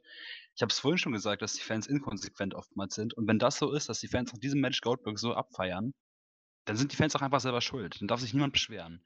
Weil Genau. die Leute das Network kaufen, die Leute kaufen sich Karten. Ich kann äh, meinen Network-Account immer noch ein bisschen darauf schieben, dass ich bei WI was tue. Ähm, wobei ich ihn wahrscheinlich auch sonst hätte. Aber grundsätzlich ist es so, Leute schreien jedes Mal rum und unser Board überschlägt sich. Aber irgendwann ist es einfach so, wenn die Leute das einfach abfeiern, und es ist nur ein großer Teil, der es oftmals auch abfeiert, und die Leute einfach auch keine Konsequenzen daraus ziehen, dann, ja, warum erwartet man, dass sich irgendwas verändert? Warum sollte, warum sollte Vince was tun, wenn es funktioniert? Ich meine, out of touch hin und her, aber wenn es klappt und wenn die Leute Goldberg wie bekloppt abfeiern und es lustig finden, wenn äh, Stone Cold Steve Austin, Mick Foley und Shawn Michaels bei WrestleMania einfach mal New Day und, und die League of Nations komplett töten, wenn das die Fans abfeiern, dann wäre Vince ein Idiot, das nicht zu tun. Also, keine Ahnung, ich will ihm nicht zusprechen, dass er jetzt der aktuellste Mensch ist, der mit seinem Produkt irgendwie mitgeht, aber so richtig beschweren darf sich eigentlich auch keiner. Nee, so, so sieht's aus. Ne? Also es ist, es ist auch schwer, glaube ich. Ähm, Vince hat sich entschieden, das mit Goldberg jetzt so durchzuziehen, dann muss er es auch durchziehen. So, das war ja das, was wir ja auch schon versucht haben anzudeuten, äh, so ein bisschen die positiven Sachen daraus zu holen. Das Problem ist, dass es Vince überhaupt gemacht hat. Und warum hat er es Genau. gemacht? Weil sich's verkauft. So. Und, da kommen wir dann zu dem, was du gerade sagtest. Wenn sich's verkauft, dann muss es einen Grund geben, dass es sich verkauft, und das sind die Fans. So.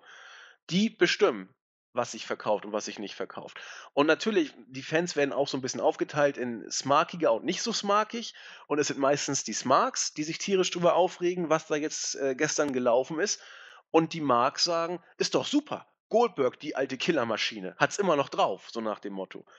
Ist auch schwer, dann die Fans zufriedenzustellen heutzutage vielleicht, ne? Man weiß es nicht.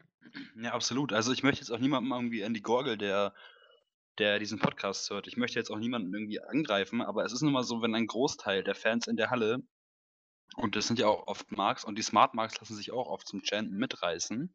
Ja. Wenn die es feiern, dann, ja, dann ist es so. Dann, dann machen sie anscheinend nicht so viel falsch. Also ich möchte jetzt nicht den Fans hier, also nicht unseren Fans, ich bin, ne, aber den äh, WWE-Fans, die jetzt hier zuhören, gar nicht irgendwie an die Gurke gehen, aber ja, es funktioniert halt. Gar nicht mal wegen euch, die das jetzt gerade hören, aber wegen vieler anderer. Und wenn es funktioniert, dann machen sie ja anscheinend, wie gesagt, nicht so viel verkehrt.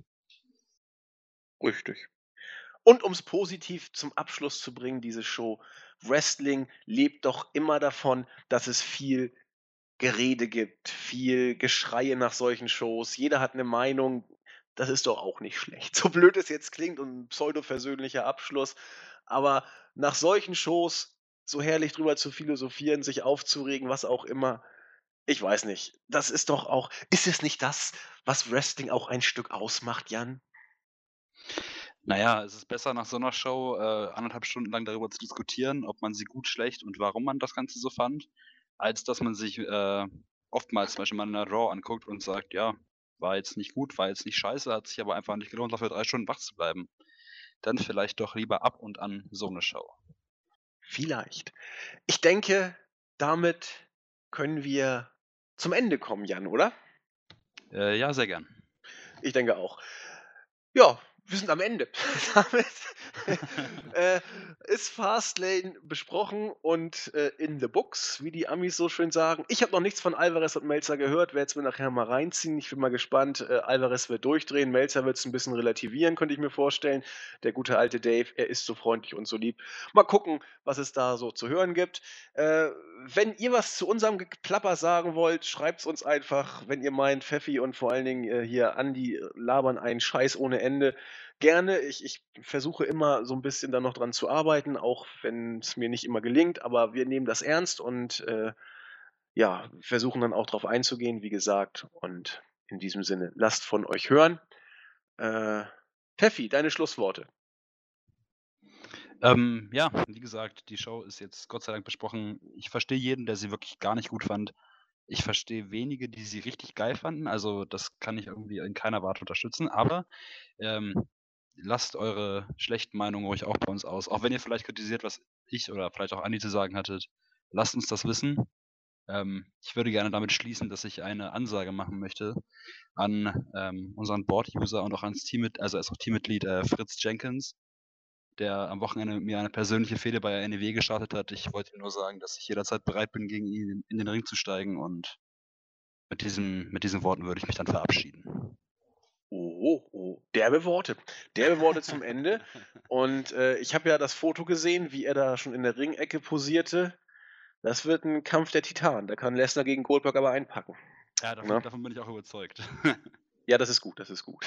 Wir werden das erleben. Der nächste NEW Hotspot kommt bestimmt. Und dann werde ich auch dabei sein. Dann machen wir einen Three-Way. Und ich werde euch so squashen. Ihr habt keine Chance. In dem Sinne, euch eine schöne Woche. Wir hören uns dann äh, Mittwoch oder Donnerstag zum Whip-In Wrestling Weekly, wo wir Raw, SmackDown und alles Mögliche weiterhin besprechen, was es sonst noch so gibt. Ring of Honor soll auch mal zu seinem Recht kommen. In diesem Sinne, macht es gut. Tschüss. Tschüss.